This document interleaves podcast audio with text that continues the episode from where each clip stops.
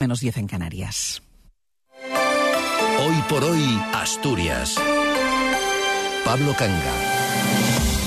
Buenos días. Esto es un aviso para quienes se estén preparando para salir de casa. Han bajado las temperaturas y esto ya no tiene nada que ver con la sensación primaveral de los últimos días. Tenemos ahora mismo entre 7 y 8 grados en casi cualquier punto de Asturias, con la excepción de las zonas de montaña. Y atentos a la previsión de que esas temperaturas vayan bajando todavía más a lo largo del día. Tanto es así que la próxima madrugada llegaremos a los 3 bajo cero en Oviedo, 4 bajo cero en Langreo o 5 bajo cero en Cangas de Narcea. Por lo demás, salvo en el suroccidente, donde todavía puede llover algo, cesan las precipitaciones, se anuncian cielos casi despejados a partir del mediodía y mañana buen tiempo, mayormente soleado, lo que caldeará el ambiente hasta los 12 o 13 grados.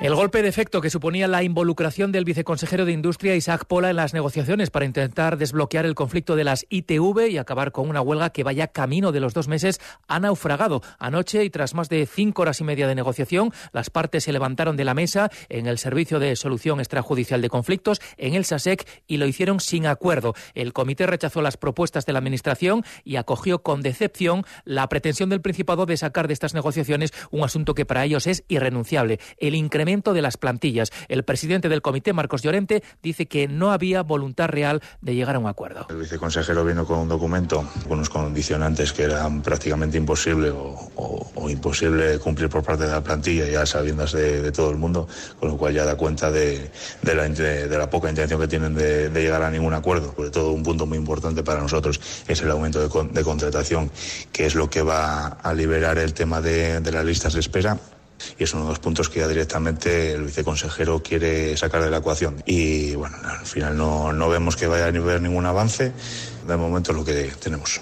Así que ármense de paciencia o busquen alternativas fuera de Asturias porque de momento pasar la ITV en fecha va a seguir siendo tarea casi imposible aquí en la región. El viceconsejero Isaac Pola dice por su parte que él iba con la mejor oferta posible y ahora pone otra condición para volver a negociar, que es la desconvocatoria de esa huelga. Continúa planteada la huelga y eso sí, eh, no continuaremos en este marco actual las negociaciones eh, mientras eh, siga convocada la huelga entendiendo que, como digo, ha sido nuestra mejor oferta dentro de lo posible y dentro de lo legalmente admisible. Y otros que van a la huelga son los trabajadores de ArcelorMittal, de momento convocados para los próximos 6 y 9 de febrero por el retraso en la convocatoria de la mesa de empleo del acuerdo marco. Una mesa que permitiría, según los sindicatos, las salidas del personal de más edad y la conversión de personal eventual en trabajadores indefinidos. Sin resolver esos temas, no se puede cerrar la negociación colectiva, según dice desde UGT José Manuel García, que explica esas razones por las que los tres comités de empresa de Arcelor en Asturias, Gijón, Avilés y Aboño, han convocado estos nuevos paros. Entendemos de que hay una demora importante en cuanto a la mesa de empleo que emana del acuerdo marco, en la que eh, necesitamos saber, es fundamental, las salidas de la gente de mayor edad, es fundamental también el número de contratos indefinidos que, que tenemos que tener a la gente eventual que más tiempo lleva en la fábrica y después, en cuanto a la negociación colectiva del convenio colectivo aquí en Asturias. ¿no? Paros convocados por UGT y Uso, pero sin apoyo de comisiones obreras. Y de los muchos frentes abiertos ahora mismo en Arcelor, uno clave es el de las inversiones de su plan de descarbonización. Hoy leemos en la prensa que sus socios en el proyecto Haidil para producir hidrógeno verde piensan seguir adelante, aunque Arcelor paralizará indefinidamente sus inversiones, como esa planta de reducción directa de mineral de hierro. En Agas y DH2, dos de esos socios están decididos a mantener viva esa alianza y a desarrollar el proyecto, aunque habrá, eso sí, que acompasarlo, dicen, a las nuevas circunstancias.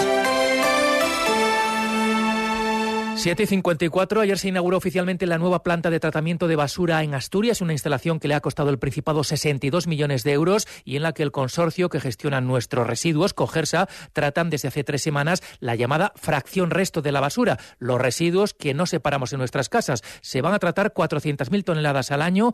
De esos residuos se obtendrá el conocido como combustible sólido recuperado o CSR, que es potencial combustible para térmicas o plantas cementeras, una modalidad en definitiva del reciclaje, que según la Unión Europea deberá alcanzar el 55% del año que viene, el año que viene, mientras que aquí en Asturias no llegamos de momento ni al 25%. Esta planta será además uno de los pilares de la llamada economía circular, en el nuevo modelo económico hacia el que avanza el Principado, según el presidente Barbón, sin vuelta atrás. Nadie cuestiona que el Principado avanza y que debe avanzar hacia otro modelo económico sin que haya ya marcha atrás. Y pese a todas las dificultades que van a surgir, no hay duda posible. La transición ecológica es la mejor garantía de futuro, si no la única de nuestra industria y con ella de nuestro crecimiento económico. Reunión histórica entre el Partido Popular Asturiano y la Academia de la Lengua Asturiana. Es la primera vez que un presidente del PP visitaba la sede de la Academia. El líder de los populares, Álvaro Queipo, y el presidente de la Academia, Antón González de Riaño, calificaron el encuentro como muy cordial y plasmaron incluso un documento con algunos puntos de acuerdo, aunque, como era de esperar, ninguno tiene que ver con la oficialidad de la lengua. El PP se mantiene firme en su rechazo a reconocer al asturiano como lengua cooficial, aunque el presidente de la Academia crea que la discrepancia no será para siempre. Nosotros defendemos de la manera más amplia posible el derecho al uso del asturiano, pero nosotros no podemos apoyar que se obligue al aprendizaje de la lengua asturiana. Por lo tanto, no estamos a favor de la oficialidad. Asumimos la discrepancia, pero nosotros, para nosotros, es allí una discrepancia que, digamos, coyuntural o momentánea. Una noticia para sentirnos orgullosos aquí en Asturias. El grupo de inmunología traslacional del Instituto de Investigación Sanitaria del Principado, vinculado a Luca, va a participar en el primer y por el momento único ensayo clínico a nivel mundial para tratar un tipo de cáncer, los osteosarcomas avanzados en niños. Se va a desarrollar a partir de febrero, después de más de seis años de trabajo de preparación con otros profesionales del Hospital de la Paz de Madrid, el Centro Nacional de Investigaciones Oncológicas, el Instituto Carlos III y la Fundación CRIS contra el Cáncer lo que se busca es tratar a niños, adolescentes y adultos jóvenes con un tipo de tumor muy agresivo y con gran tendencia a producir metástasis. Estamos hablando de un ensayo tipo CARTE en su denominación técnica para el que hay que seleccionar a un donante por cada paciente, en este caso un familiar. El grupo de inmunología translacional del ISPA está coordinado, por cierto, por la doctora Beatriz Suárez y el doctor Carlos López Larrea. Y la alta velocidad será el plato estrella del menú que ha diseñado el Principado para presentar su oferta turística en Fitur, la de turismo que se celebra a partir de la semana que viene en Madrid. Asturias va a contar con un stand de 900 metros cuadrados con el objetivo de captar visitantes aprovechando nuestra imagen de paraíso natural. Ahora se supone que más cerca que nunca gracias a la variante ferroviaria de Pajares.